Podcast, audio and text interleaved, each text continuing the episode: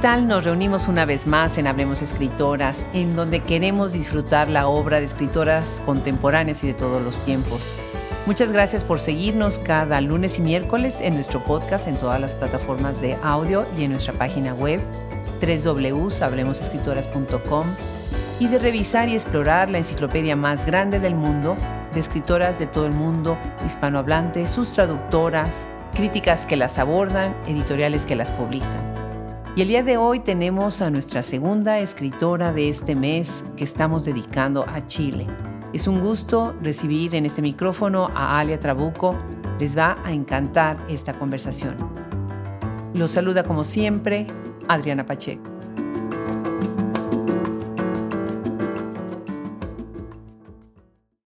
a ver qué, qué, otros casos podían tener este nivel de ecos culturales. Entonces mi criterio fue ese, un asesinato cometido por una mujer que generara el propio crimen múltiples ecos culturales, o sea, canciones, obras de teatro.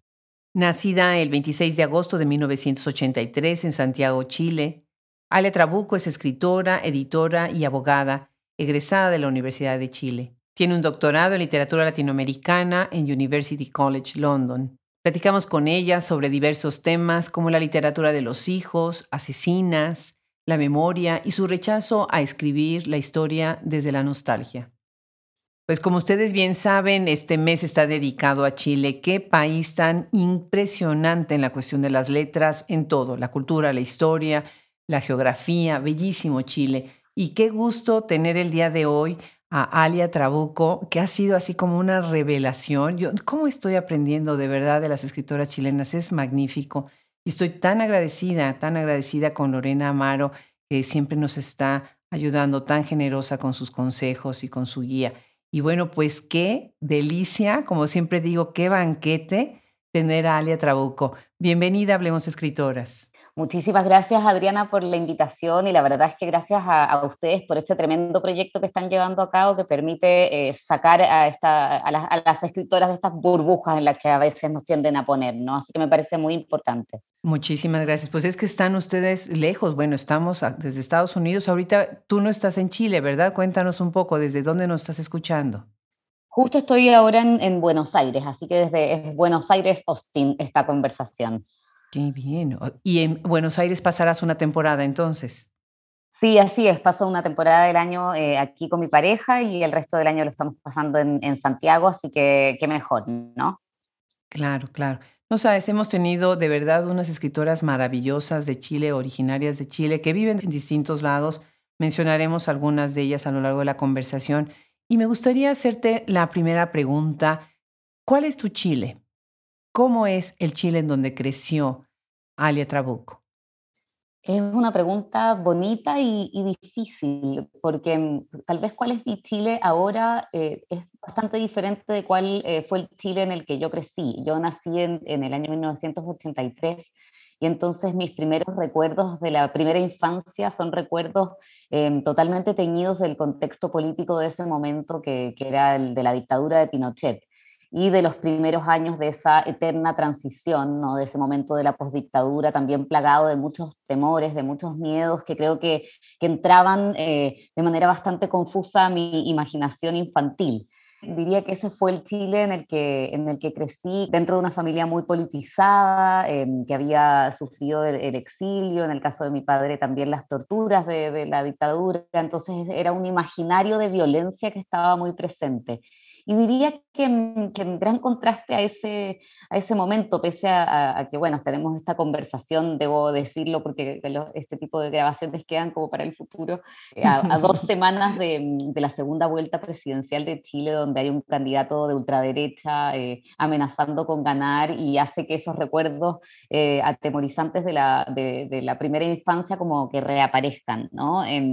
pero es el Chile del presente, la verdad es que es, es un Chile que está muy convulsionado por los eventos políticos del 2019, de la revuelta, eh, y es un Chile donde creo que a diferencia de, de lo que tocó vivir durante esa larga transición, hay una gran esperanza en que se puede tener un país más justo y que, y que se puede repolitizar la sociedad de una manera que permita también mayor democracia eh, y mayor igualdad así que estoy en un momento bastante esperanzada pese a, pese a, este, a este contexto un poco extraño a dos semanas, ¿no? Claro, claro, momento histórico, ¿no? Y sí, definitivamente siento que ahorita está, está tan álgido toda la conversación, con, como dices tú, la esperanza por un lado y el temor por el otro. Y bueno, pues no, no es fácil ahorita tratar de imaginar cuál va a ser el futuro, dependiendo de cómo vaya a ser la inclinación política del país, ¿no?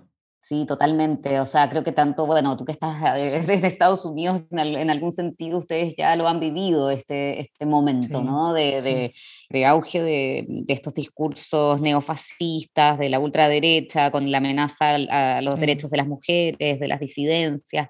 Em, y, claro, está el contraste con, justo en este momento en Chile, estamos además viviendo un proceso de cambio constitucional que puede realmente ser algo muy bueno. Entonces está como por un lado, es como, como ese momento de la película Matrix, donde te ofrecen como la pastillita roja o la azul y una es el terror y la otra no. Entonces, bueno, ojalá que no nos tomemos la del terror. No, no, no, seguramente que no. Esa es la esperanza que tenemos todos definitivamente. Bueno, pues tú eres abogada, eres escritora, eres editora, platicaremos de eso también, y estudiaste en Londres, ¿verdad? Cuéntanos un poco de tu formación, cómo fue este, este momento de salir de Chile y de estudiar, de ver a Chile desde lejos, ¿no? Y cómo influyó esta, este doctorado en literatura latinoamericana en el University College que estudiaste.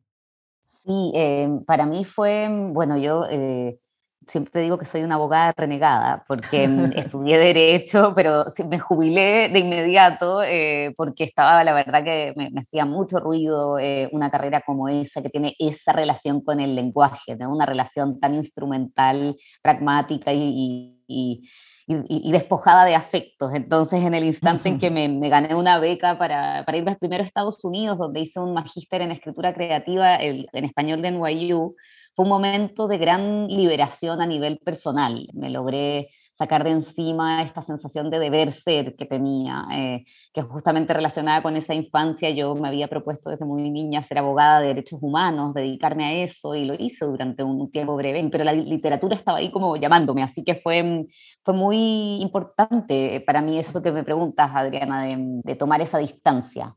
Con, con, el país para poder escribir eh, mi primera novela que tenía que ver eh, totalmente con la historia política de Chile y luego cuando me fui a, a Londres eh, fue un poco la continuidad de ese primer momento de salida del país, ¿no? para seguirme formando en el, en el ámbito de la literatura. Así que mm, fue, eh, fueron, la verdad, 10 años muy, muy felices y muy, muy estimulantes intelectual y creativamente. Creo que sí, creo que recordamos, la mayoría de nosotros, no puedes generalizar nunca, ¿no? estos años de doctorado es como si pudieras vivir así en esa burbuja en donde lo único que tienes que hacer es estudiar, ¿no? Ir a clase, tratar de pretender que piensas y que haces cosas inteligentes durante todo ese tiempo protegido, ¿no? Un poquito de, esa burbuja, ¿no? Son años gloriosos, ¿no? Totalmente. ¿Cómo sientes tú que se observa, se ve Latinoamérica, la literatura latinoamericana desde Londres, desde Inglaterra, desde Europa? Mira, mi sensación desde, mm, desde Londres en particular, o sea, desde el Reino Unido, piensa que yo estuve ahí em, en el momento del Brexit, que es este momento tan insular por el que está pasando Inglaterra, donde están realmente fascinados con su propio ombligo y bastante poco, poco abiertos a la literatura de otras latitudes. Así que tuve esa sensación, pese a que, a, que tuve una experiencia increíble allá, que fue una nominación al premio Booker, y eso eso es una ventana que ellos abren para la literatura en traducción, em, pero sigue siendo, me parece, dentro del panorama literario inglés, algo totalmente lateral, la literatura en traducción en general, ¿no? Eh, y, en particular Latinoamérica es como esta, esta visión totalmente colonialista, como si Latinoamérica, que es gigantesca con su inmensa diversidad, fuera como, em, se, pueda, se pudiera poner en la misma balanza todos nuestros países latinoamericanos con lo que a ellos les interesa, que es España, ¿no? Que por último está un poco más cerca. Entonces, hay una cosa muy colonialista todavía, la verdad. Me parece eh, en Inglaterra, que por cierto hay un grupo mm, muy interesante de personas mucho más críticas y con una formación genial y que están todo el tiempo interesados, interesadas en, en otras literaturas, pero creo que eso es minoritario todavía, o sea, ocupa un rol bastante distinto, diría yo, en Inglaterra que en América, o sea, que en, que en Estados Unidos. Claro.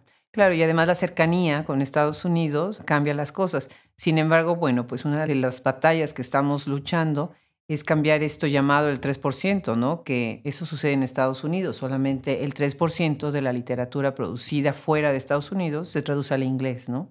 Entonces, pues hay una falta total de, pues, de intercambio, ¿no? De conocimiento. Y bueno, hablando de publicar, pues ustedes tienen esta editorial. A mí me encanta cuando tuve el gusto, el gran gusto de entrevistar a Lina Meruane y supe de Brutas Editoras. Bueno, ya desde el nombre me fascinó el proyecto, todo me, fascinó. Cuéntanos, ustedes están con Brutas Editoras, está también eh, Soledad Marambio, ¿verdad? Sí, bueno, es un proyecto que, que, se inició como el año 2012 más o menos, cuando eh, nos conocimos con Lina en Nueva York, cuando yo estaba haciendo ese, ese magíster y ella era docente. Empezamos con este proyecto con la idea de, juntar eh, autoras y autores que eh, vivieran en un tercer lugar, ¿no? que no fuera el, propio y que escribieran desde, desde ahí. Y de ahí generamos esta colección que se llamó eh, Destinos Cruzados, donde publicamos libros, la verdad, muy bonitos. Y desde entonces es muy bonito lo que ha pasado porque Brutas como tal ya no, no estamos trabajando en ese proyecto. En cierta medida se terminó pero em, digo en cierta medida porque eh, la colección eh, Destinos Cruzados la continúa otra editorial chilena que está retomando esos libros, reeditando y continuando con esa, con esa línea que se llama Banda Propia. Entonces es muy bonito que, que se haya iniciado, pero que pese a que la editorial ya no funciona, eh, continúe el proyecto. Así que fue una experiencia, la verdad, maravillosa. Qué bien, qué bien. Pues mira, esos son los intercambios que después, aunque no quede la editorial, se queda la conversación para hacer otros proyectos, ¿no? Se van abriendo otras puertas y es, muy interesante. Una de las escritoras que tienen es, o que tuvieron, es Alejandra Costamagna, ¿verdad? Así es, sí, en un libro que se llama Bogotá, Bogotanamente, que de hecho edité yo, así que justo fue un, ah. trabajo eh, eh, muy, muy grato y muy feliz con Alejandra Costamaña, que presentó un texto muy hermoso en, la prosa de Alejandra, que siempre eh, es muy precisa, muy sutil, muy elegante, y fue un placer para mí trabajar con ella en este otro rol, ¿no? Como editora que está haciendo que los textos de otras o de otros se crezcan, ¿no? Hasta, hasta donde pueden, puedan llegar. Entonces fue la verdad muy bonito. Fue, eh, eh, Alejandra también es una amiga muy querida, entonces fue muy lindo eh, tener ese intercambio sobre el papel con ella. Qué lindo, me enternece, me emociona oírte cómo hablas de tu colega, qué, qué bonita manera, qué generosa, te lo, te lo aplaudo mucho, Alia. Y fíjate que mañana voy a platicar con Alejandra. Entonces estoy muy emocionada porque por acá cerré tus libros y, y abrí los de ella. Maravilloso. Entonces ha sido, sí, sí, sí, ha sido una, una conversación en mi mente muy interesante entre ambas. Qué gusto, de verdad. Bueno, pues ya nos dijiste entonces que estudiaste Derecho y que en algún momento, bueno, decidiste que querías escribir lo que hiciste de tu investigación, ya platicaremos también en su momento de eso, pero también quisiste escribir una novela, ¿no? ¿De qué manera llega la literatura de ficción o ficcionalizar lo que es la historia a tu vida? ¿Cuándo decides hacer esto? Te diría que no sé si fue un momento de tan clara decisión, o sea, eh, había escrito desde, desde adolescente, luego en la universidad, como un acto un poco desesperado dentro de la Facultad de Derecho, junto con otros futuros abogados renegados, hicimos una revista cultural eh, donde publicábamos otro tipo de cosas, entre ellas ficción, poesía, ensayos. Y luego a mí me pasó que empecé a escribir cuentos y cuentos que no están publicados ni, ni publicaré, y que eran como acercamientos tentativos hacia lo que sentía que, que, me estaba esperando. Y lo que sentía que me estaba esperando era la escritura de esta novela, La Resta, em, pero todavía no sentía que tenía las herramientas técnicas y las herramientas eh, literarias para abordar eh, lo que quería contar, cómo lo quería contar, ¿no? Entonces, em, no sé, yo soy una persona sumamente impaciente, pero en este caso me tuve la fortuna de no, de no impacientarme y darle el tiempo y el espacio a ese proyecto para que madurara dentro de mí antes de lanzarme a escribirlo y luego fue recién en el magíster de, de, Estados Unidos, eh, como rodeada de, de, compañeros y compañeras, amigos y amigas que estaban pasando por el mismo proceso de escritura de primeras novelas, que me animé, ¿no? Y me envalentoné y ahí empecé a escribir la resta. Em, y, ahora, bueno, estoy terminando otra, otra novela, así que es un registro que a mí me resulta muy fascinante justamente porque tiene algo bastante misterioso el proceso, ¿no? Cómo madura un proyecto como ese, cómo se encuentran las voces, ¿no? Y, cómo hay que darle tiempo para que llegue a, su madurez y, saber soltarlo en ese momento, ¿no? Em, así que la verdad es que ha sido, para mí es, algo que amo hacer. Claro, se nota, se nota la pasión, se nota la seriedad, la profundidad, ¿no? El estudio atrás de las obras. Se ve no nada más la anécdota, lo que estás llevando, sino la exploración más profunda de lo que estás contando, ¿no? La construcción de los personajes, que es de verdad muy interesante tu manera de escribir. Y bueno, pues se ha dicho que Lorena Amaro, precisamente, ha hablado de que esta generación que viene después de, de toda la, pues el gran golpe que sufrió Chile. Se le está llamando como la generación de los hijos, ¿no? Después de la dictadura y después de todos los grandes cambios ocurridos por la violencia. Se dice que están escribiendo todos estos escritores, y tú entre ellos, eh, de una manera muy peculiar. Están recogiendo y reconstruyendo las narrativas que oyeron en su niñez, con las que crecieron, para traducirlas pues en obra escrita, que es muy interesante, todas las temáticas que están sacando a la luz. ¿Tú te ves entonces dentro de esta generación de los hijos, como la ha llamado Lorena Amaro? Es súper interesante tu pregunta porque, mm, digo, es interesante porque es de esas preguntas que permiten decir sí y no. Sí, porque ciertamente mi primera novela, La Resta, se enmarca en esa temática, ¿no? O sea, justamente ah, es la historia de, tres amigos que están lidiando con la, con la, muerte de la madre de uno, pero donde es la memoria de, la violencia sufrida por sus padres lo que está determinando todavía su, su presente, ¿no? Pese a que, que, es una novela que transcurría en, en ese presente. Em, entonces creo que ahí indudablemente sí, y en ese sentido la resta dialoga con, con obras tanto chilenas como argentinas, diría sobre todo. O sea, son los dos países que donde creo que se dieron más ficciones eh, de los hijos, ¿no? Eh, donde se está abordando la dictadura desde una post-memoria. Eh, o sea, una memoria no vivida en carne propia, sino que heredada, ¿no? Y en ese sentido un poco más espectral.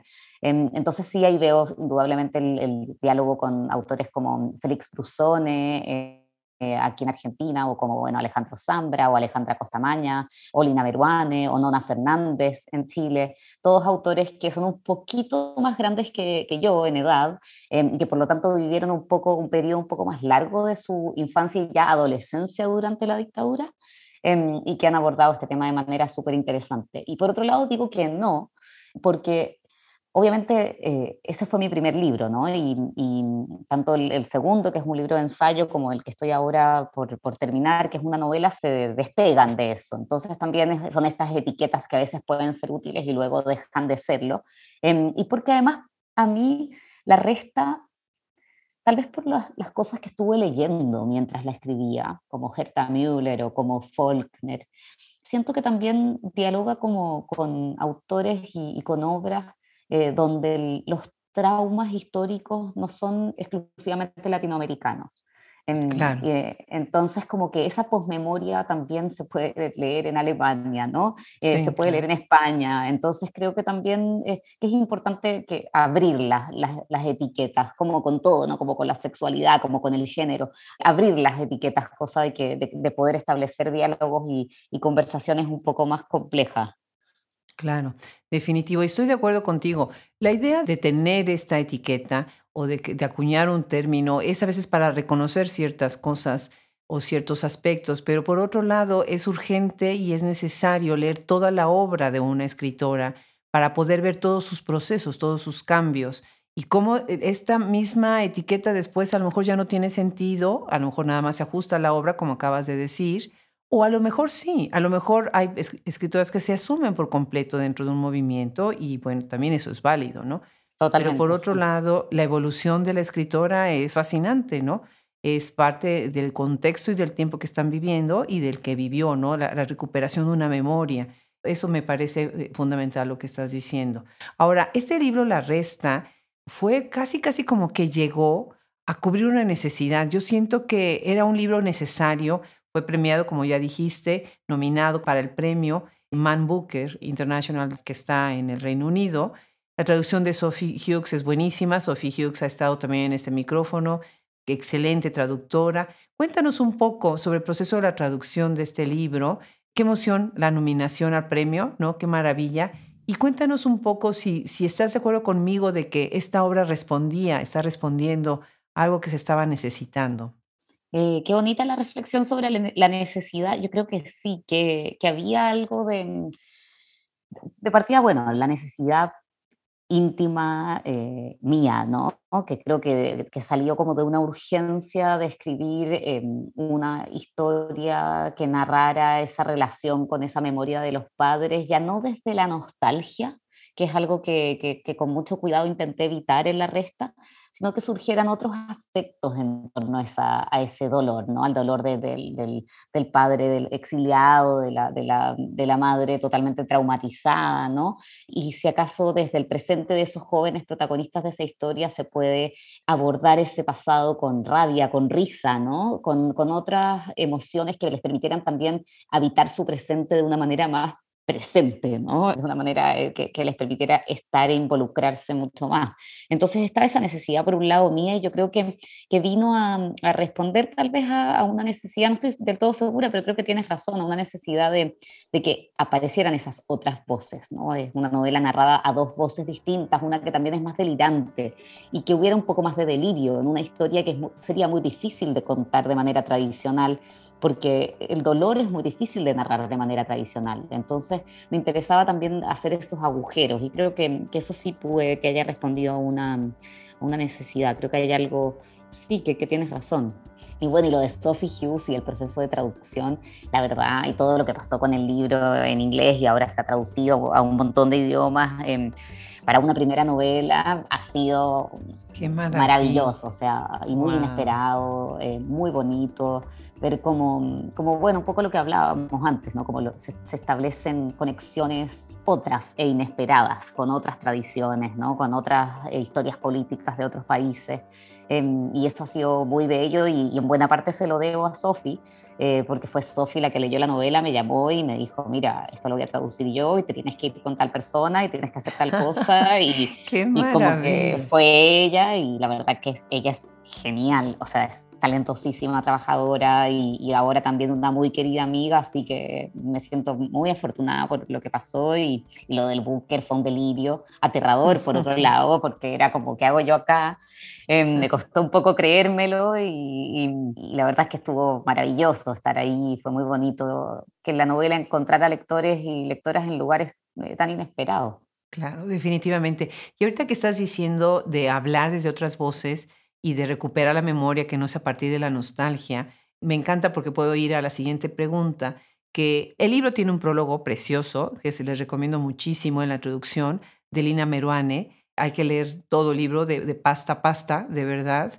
Y ella está hablando de cómo distanciarse del pasado, del repertorio del horror, no de ese repertorio de horror. Mm. Me llamó mucho la atención cómo lo, lo llama ella y cómo hace énfasis en este distanciamiento que de alguna manera estoy parafraseando lo que tú acabas de decir, ¿no? ¿Sientes tú que este distanciamiento es necesario para poder ver hacia el futuro?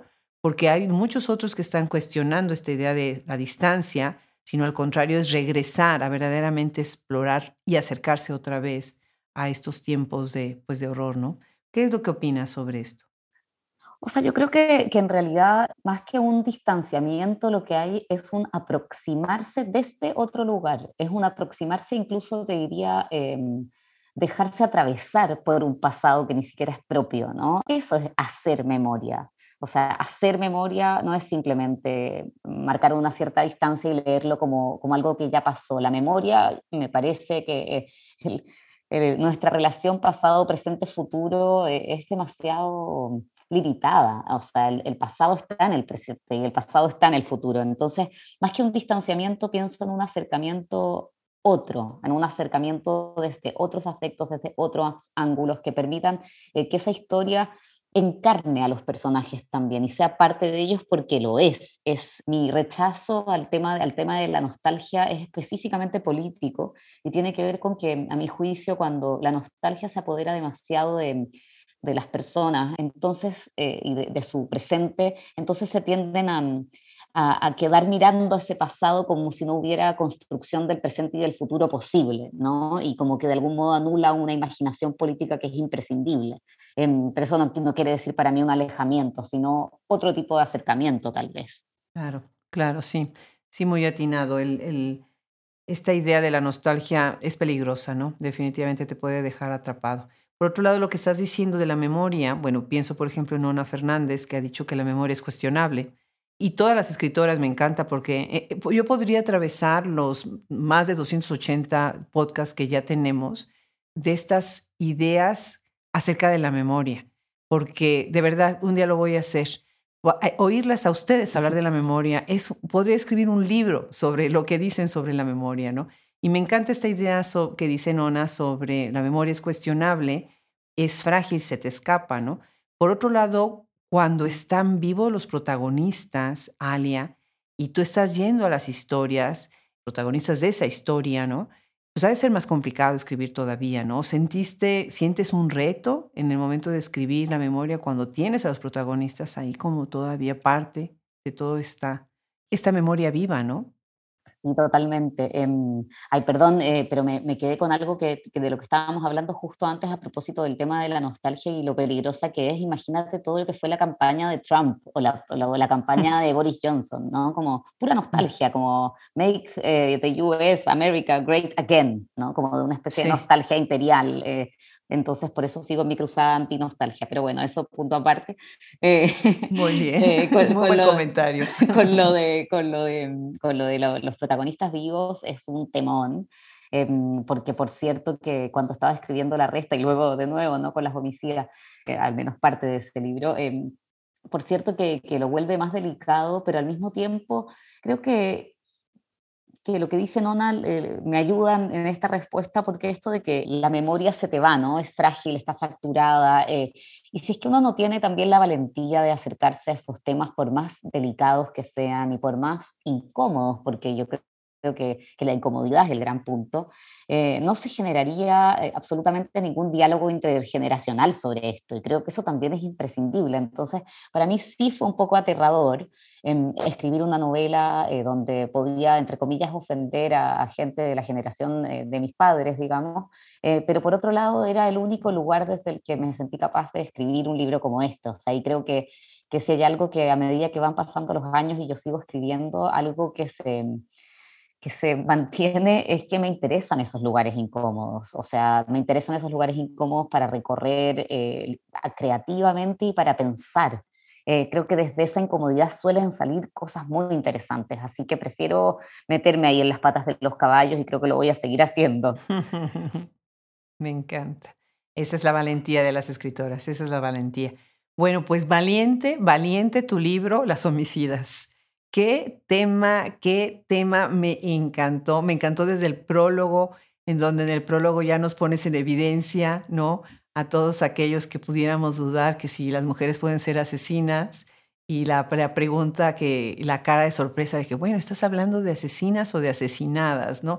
Me encantó todo esto. Sin embargo, quisiera hacer énfasis sobre todo a, esta investigación, ¿no? Tan grande, los archivos a donde tuviste que recurrir y la selección de las asesinas. Tuviste que pues, hacer ahí también un tamiz para que quedaran las que querías tú abordar, ¿no? Las fotografías que conseguiste, geniales, o sea, las muestras que sacas en el libro, ¿no? Cómo las estás mostrando y cómo las estás contextualizando con la recepción de lo que pasó después en la sociedad cuando se enteran de, de los asesinatos. Te felicito, de verdad, es un libro, se los recomiendo muchísimo. Las homicidas, Lumen Press 2020, no se lo pierdan, tienen que leerlo. ¿Y qué te parece si antes de hablar de él nos quieres leer un pasaje que, que haya significado para ti algo de manera especial en ese libro, que me imagino que has de tener muchos o todo el libro lo es, ¿no?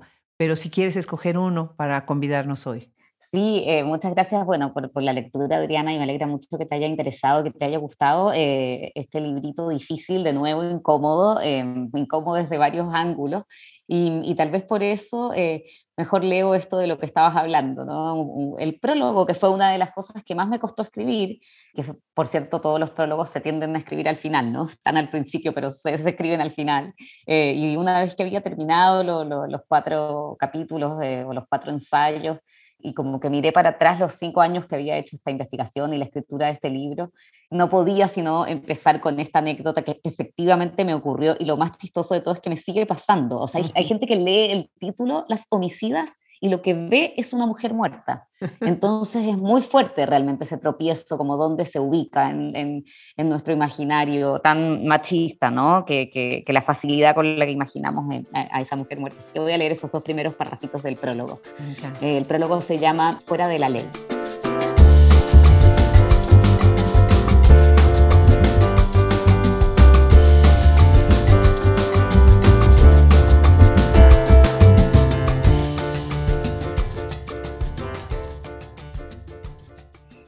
Asesinas, respondo yo, una y otra vez cuando me preguntan por el tema de este libro. Estoy investigando casos de mujeres asesinas. Frente a mí, como un porfiado libreto, se desata la misma escena en cada ocasión. Hombres y mujeres fruncen el ceño, me miran afligidos, mueven sus cabezas de arriba abajo y aprueban mi decisión de encarar un problema tan urgente, tan terrible, tan común en América Latina. Es mi turno, el momento en que yo, letra por letra, debo corregir su equivocación y comprobar cómo la empatía se transforma en desaprobación y recelo. En lugar de escuchar la palabra asesinas, un extraño lapsus provocaba que muchos entendieran lo contrario, asesinadas. Superado mi desconcierto, este malentendido me permitió entender muy pronto un asunto fundamental. Era más fácil imaginar a una mujer muerta que una mujer que mata, y no importaba si yo decía mujeres violentas u homicidas, el mismo desliz, más cultural que auditivo, conseguía borrar la imagen perturbadora de una mujer armada y reemplazarla por una desarmada y bajo tierra. Mujeres y asesinas eran verdaderos antónimos, palabras que juntas resultaban inaudibles, inimaginables, al punto de provocar desde curiosas sorderas hasta las más aterradoras fantasías, la aparición de brujas, medeas, vampiras, fatales. Maravilloso, magnífico. Fíjate que en este mes vamos a tener a Nancy La Greca, que ella es especialista en todo lo que es la construcción de género, de la idea de lo femenino en la transición del siglo XIX al siglo XX. Y una de las cosas que habla en uno de sus libros es precisamente esta idea de, pues, de las mujeres que son seductoras, ya sabes, ¿no? Que tienen esta, este poder, esta fuerza, que son temidas por los hombres, ¿no? Cómo se construye esa imagen, ¿no? Me encantó cuando leí eh, el, prólogo, pensé en Nancy, dije, qué, qué coincidencia que en este mes vamos a tener hasta las dos, ¿no? Buenísimo, qué interesante. Interesantísimo, sí. Somos, de hecho, somos colegas en, en esta investigación. Ella explora lo que es el ángel del hogar y a partir de esa exploración yo exploro en el doctorado lo que es la idea del ángel viril. que son estas, estos paradigmas tan fuertes que fueron construyendo la idea de lo femenino y bueno, pues mucha de la violencia que tenemos hoy en, día de género, pues viene mucho de eso, ¿no? Mm. De esas construcciones, de esos estereotipos. No, el libro de verdad me dejó, me lo, me lo leí, pero de, una sentada, me encantó, Alia. Imagínense quienes están escuchando ahorita, ¿no? Son cuatro asesinas, voy a platicar un poquito de ellas. Una es Corina Rojas, ¿verdad? Y ella, bueno, la cuestión es, es un adulterio, es el ingrediente que desata, ¿no? Y tú llamas, eh, le pones por título esa sección, un muerto para el corazón, que eso también te aplaudo. Los títulos de cada sección dicen mucho y no dicen tanto, ¿no? Entonces te, despiertan la curiosidad. La segunda es Rosa Faundés. Eh, nunca había escuchado ese, ese apellido, fíjate. Ahí son los celos por la infidelidad y el título es Bajo el imperio de la cólera. Buenísimo, buenísimo. Viene María Carolina Gil, una mujer culta, escritora, que nunca dice por qué asesina a su pareja. ¿no? y que incluso Gabriela Mistral, ahorita nos platicarás, ¿no? Aparece ahí en escena y bueno, las referencias ahí con ella y con otras escritoras. Esa está titulada Acercarse al silencio. Y por último está María Teresa Alfaro, que mata por envenenamiento y pensé, Alia, dije, qué interesante, el asesinato más lento de todos. Y bueno, pues ella misma es una víctima del sistema. Esta sección, ya nos contarás más, este capítulo del libro lo llamas una parte de la familia. Cuéntanos, cuéntanos sobre estas mujeres, sobre cómo las seleccionaste, platícanos. Bueno, la verdad es que eh, esto, esta investigación fue parte, fue, no, fue parte, fue mi doctorado, ¿no? Fue la investigación que hice en University College London y cuando empecé a hacer el doctorado, como les suele pasar a mucha gente, eh, estaba totalmente perdida sobre qué quería hacer, cómo abordarlo, cómo escribirlo, ¿no? Eh, el cómo de la forma también me preocupaba mucho.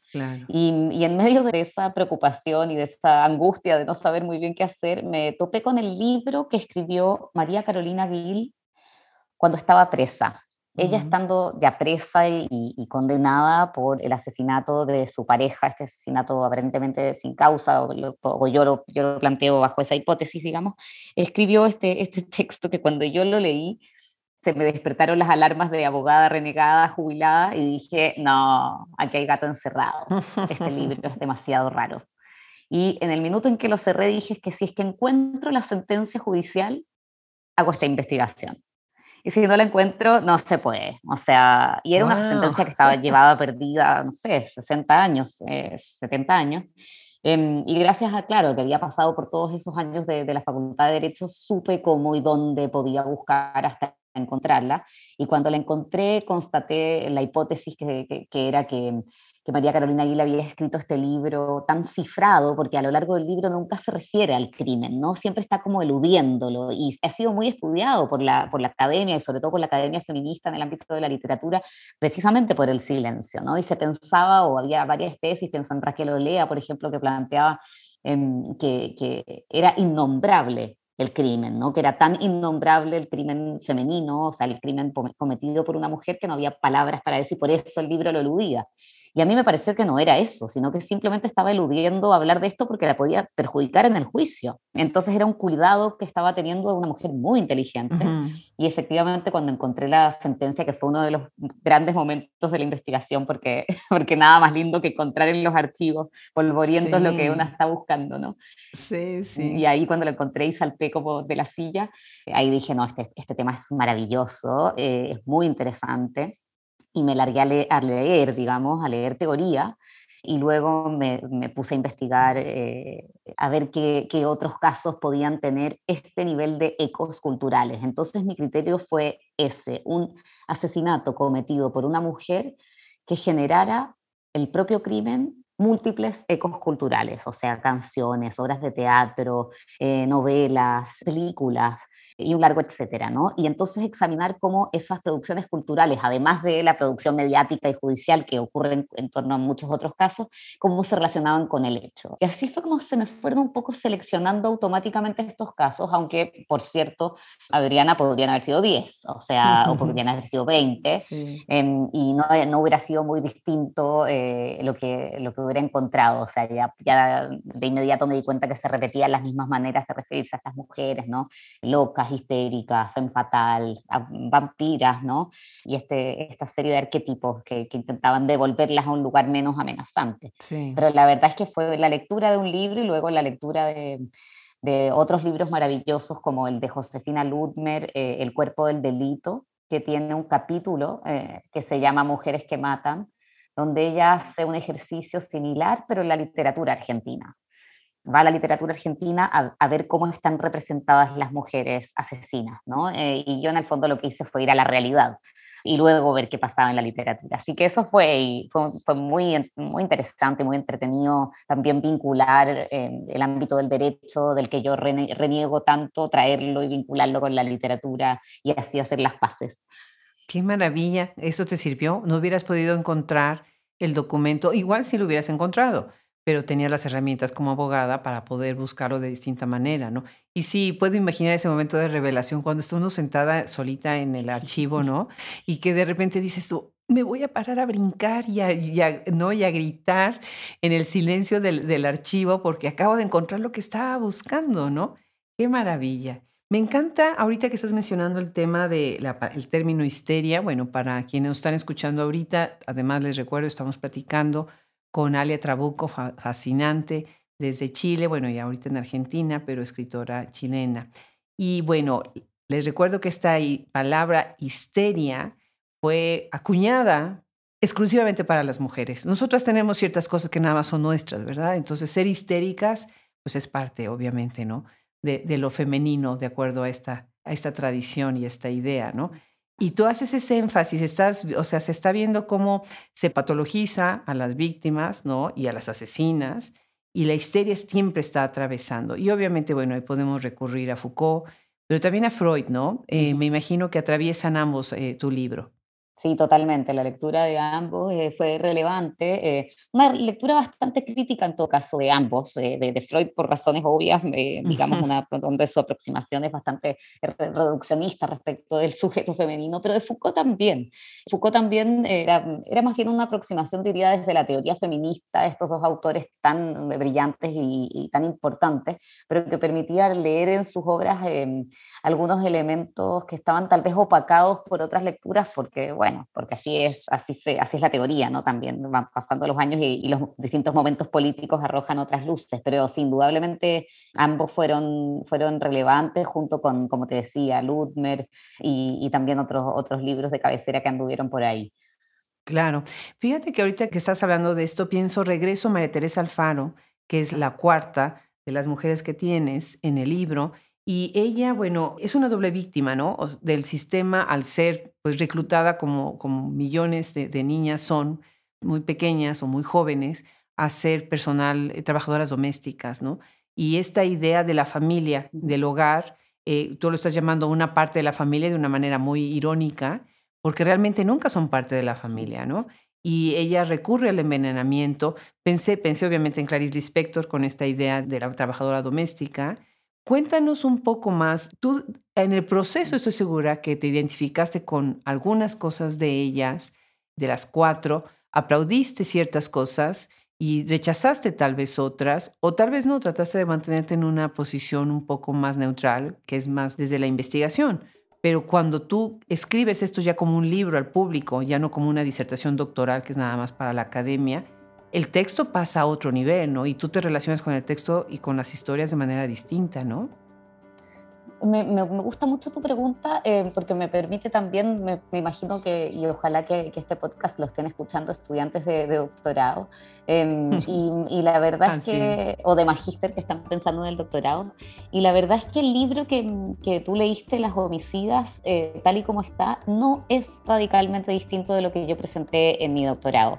En mi doctorado también presenté eh, un, ensayo, se ha escrito en ese tono, lo presenté en castellano, que fue una larga pelea en Inglaterra, porque fue la primera vez que alguien presentaba una, una tesis en castellano, eh, incluía además estos, diarios, estos diarios míos y escritos de investigación, un elemento totalmente personal y narrativo, y también incluía el cuento que está en el último capítulo, que es el capítulo de María Teresa Alfaro, donde, donde yo tomo una primera persona em, eh, y, escribo una subjetividad basada en este personaje, que es el personaje eh, al que investigo. ¿no? Entonces, em, lo digo porque, porque si bien fue, obviamente, produjo algunos, algunos roces en la universidad, eh, a mí me parece súper importante que, esa pelea dentro de las universidades la demos, o sea, que no asumamos que la, que la, escritura académica solo se puede hacer de una manera, que la investigación solo se puede hacer de alguna manera. Em, porque en mi caso, eh, o sea, solo, puedo decir que, era más larga la, tesis y que la corté, digamos, la, había era reiterativa en algunos puntos, eh, demasiado argumentativa en otros, y entonces eso lo, lo, trabajé y obviamente trabajé un poco más la escritura, etcétera, pero, pero fue básicamente lo mismo. Y, y sobre como la, la idea de, la, de la objetividad en torno a la investigación, también me lo pregunto. Me pregunto si es realmente posible tener ese, esa perspectiva. Y creo que, que, como, al igual que en la escritura de ficción, donde como escritora me voy poniendo en, o encarnando distintos personajes con distintas hablas, con distintas perspectivas, tomé, me tomé esa misma libertad, creo, con las homicidas de, de hacer un ejercicio eh, casi revulsivo, ¿no? De ponerse en la piel, de cometer un crimen, ¿no?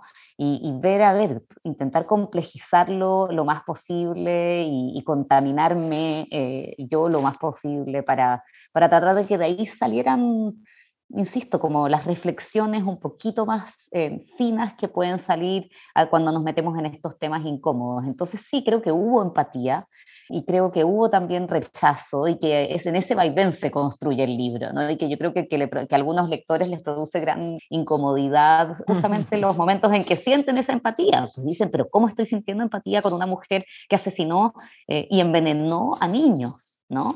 Em, y, creo que eso también es parte de, las, maravillas de la literatura, ¿no? Sí, definitivamente. Qué bonita la reflexión que haces y qué, otra vez, qué valiente. Es tan difícil cuando tú vas a defender una disertación, primero el proyecto, ¿no? Que te aprueben el proyecto y después decir, bueno, lo voy a presentar en español y lo voy a presentar con estas pruebas y con estos materiales que a lo mejor no están eh, dados por la venia, ¿no? De una academia más, más tradicional, ¿no? Interesante, muy, muy interesante. Por otro lado, se ha hablado mucho de esta psicología del asesino, ¿no? Se cuenta que los que están asesinando a puñaladas uno tras otro, ¿no? Entre el puñal, el puñal, son esos crímenes pasionales. Estas cuatro asesinas asesinan de manera muy diferente, calculado, ¿no? Está el destazamiento de un cuerpo para desaparecerlo, y después ahí están geniales las fotografías de los otros bultos, bueno, en forma, o sea, ya más cuestión artística, genial este, que hayas metido esto también. El envenenamiento, que bueno, ya lo mencionamos, el disparo. ¿Qué puedes decirnos de estos modos de las asesinas en esta idea de una psicología del asesino? Dificilísima pregunta y, y no es que esté intentando evadirla, pero creo que parte de mi ejercicio en este libro consistió en evadirla una y otra vez, en el sentido de preguntarme menos el por qué eh, psicológicamente cometieron esos crímenes o qué, a qué estado psicológico llegaron como para intentar desentrañar eh, cómo alguien puede llegar a cometer un crimen, sino creo que partir desde otro punto de vista, que es asumir que todos podemos cometer un crimen. Claro. O sea, todos tenemos esa capacidad o esa posibilidad en nuestro horizonte. Sin embargo, no lo hacemos, pero ¿qué ocurre cuando sí lo hacemos? Y en ese sentido lo que me interesaba era menos el por qué que el qué ocurre, qué ocurre con los medios de comunicación, qué ocurre con el poder judicial, con los abogados, con los actuarios, con, con la propia sentencia, y qué ocurre con todo el aparato cultural, ¿no? que, siempre el aparato cultural, cuando digo esto, digo escritores, artistas en general, en, en general eh, nos cubre una pátina como de, de ser súper críticos y súper, em, bueno, contraculturales en muchos sentidos, intentar no ser machistas, etcétera, etcétera, y cómo, sin embargo, en un tema como este, se tienden a plegar esas producciones culturales al mismo juicio lleno de, sexismo eh, que ejercían los medios y, la, los medios digo de comunicación, los diarios, la prensa en general y, que ejercían eh, los jueces. Entonces me parecía que, por ahí en, ese, en, esa examinación, eh, menos de la psicología que, de, que del contexto, se podía dar algo bastante interesante y, es, es en eso en lo que me centré porque me sentía, la verdad, creo que incapaz de, escudriñar más profundamente en esas psicologías y asumir simplemente que todos eh, podemos cometer un crimen. Claro, estoy completamente de acuerdo. Esa es la relevancia del libro, porque estás, no, te estás yendo a la cuestión de género, de diferenciar por género, pero sí como la, la reacción de la sociedad atribuye un peso completamente distinto cuando el asesinato está hecho por un hombre, por una mujer, ¿no? Y acá dices en tu prólogo, permíteme leer esto, un hombre que mata sin importar sus móviles o sus víctimas, sus armas o circunstancias, no pone en duda su masculinidad. Su acto de violencia es considerado siempre una posibilidad e incluso sirve para corroborar su estatus de verdadero hombre. Una mujer que mata, por el contrario, está dos veces fuera de la ley, fuera de las codificadas leyes penales y fuera de las leyes culturales que regulan la feminidad. Y estoy muy de acuerdo contigo, este doble juicio que van a tener las mujeres, porque además ahora sí se va a cuestionar todo lo que se atribuye a lo que debe de ser lo femenino, ¿no? En el momento en que se vuelve un ser casi que ni se puede definir, porque una mujer que mata no existe, es un oxímoron, ¿no? Es para, para el imaginario colectivo. Por otro lado, me gustaría hacer énfasis en lo que estás haciendo a través de recuperar las ideas del arte, de la cultura y de la media, ¿no? Cómo abordan estas, estos temas y cómo la, la sociedad se, se, enardece, ¿no? En contra o a favor, ¿no? Por ejemplo, me gustaría que mencionaras el rol que tiene Gabriela Mistral en, tu libro y en tu investigación. Sí, este, muchas gracias por la reflexión y, la verdad es que esa, esa, idea del doble juicio es la que cruza todo el libro, ¿no? Porque, y, también creo que nos cruza el, el momento actual donde tantas mujeres son asesinadas y tantos femicidios se cometen precisamente porque hay una masculinidad fundada en la violencia, ¿no? Entonces me parece como importante eh, hacer esa conexión, eh, decir que, que, las mujeres sí cometen esa doble transgresión de, de, de, transgredir la norma no matarás, ¿no? pero también transgredir la norma que dice cómo es una mujer. Eh, mientras que el hombre al cometer un asesinato eh, no transgrede la norma que, indica cómo ser hombre, ¿no? Y, eso que todavía siga así es algo en lo que tenemos que avanzar mucho ya en los estudios de la masculinidad y en esa deconstrucción de la masculinidad, ¿no? Em, y, y, lo segundo, con el tema de la memoria, creo que ahí trazando las líneas, si bien eh, obviamente este libro no tiene nada que ver con lo de la literatura de los hijos, sí, evidentemente hay una conexión con un interés por la memoria, ¿no? Y un interés por, por ir a explorar qué pasaba en otros momentos y, cómo ese, ese, esos escenarios, esos paisajes nos pueden también iluminar el presente. Eh, y es muy interesante lo que pasa a lo largo de, todo, de, toda esta investigación con los feminismos eh, en esos distintos momentos de la historia de Chile, ¿no? que también se pueden traducir a la historia de América Latina, de hecho.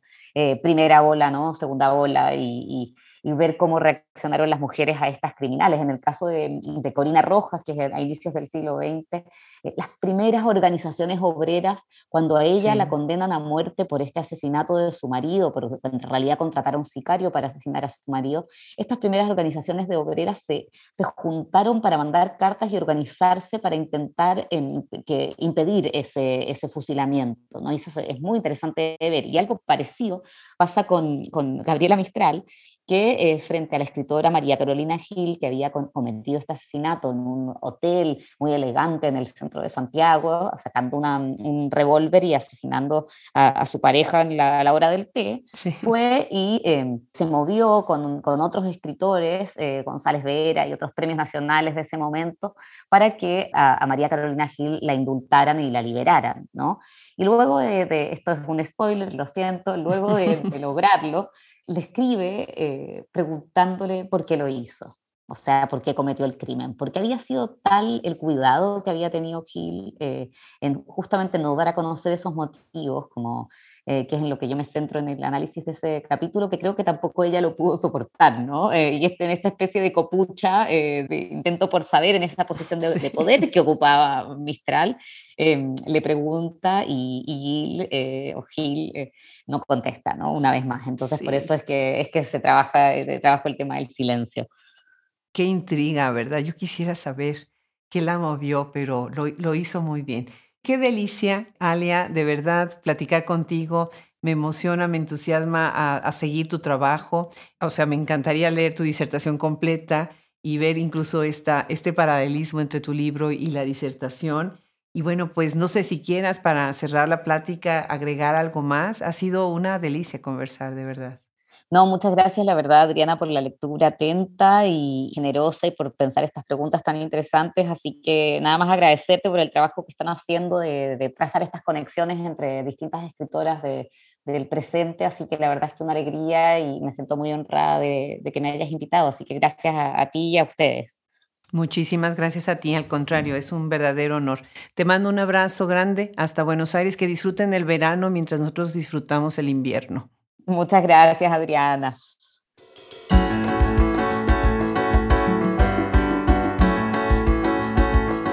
Una vez más le agradecemos a la escritora chilena Alia Trabuco se haya sumado a Hablemos Escritoras.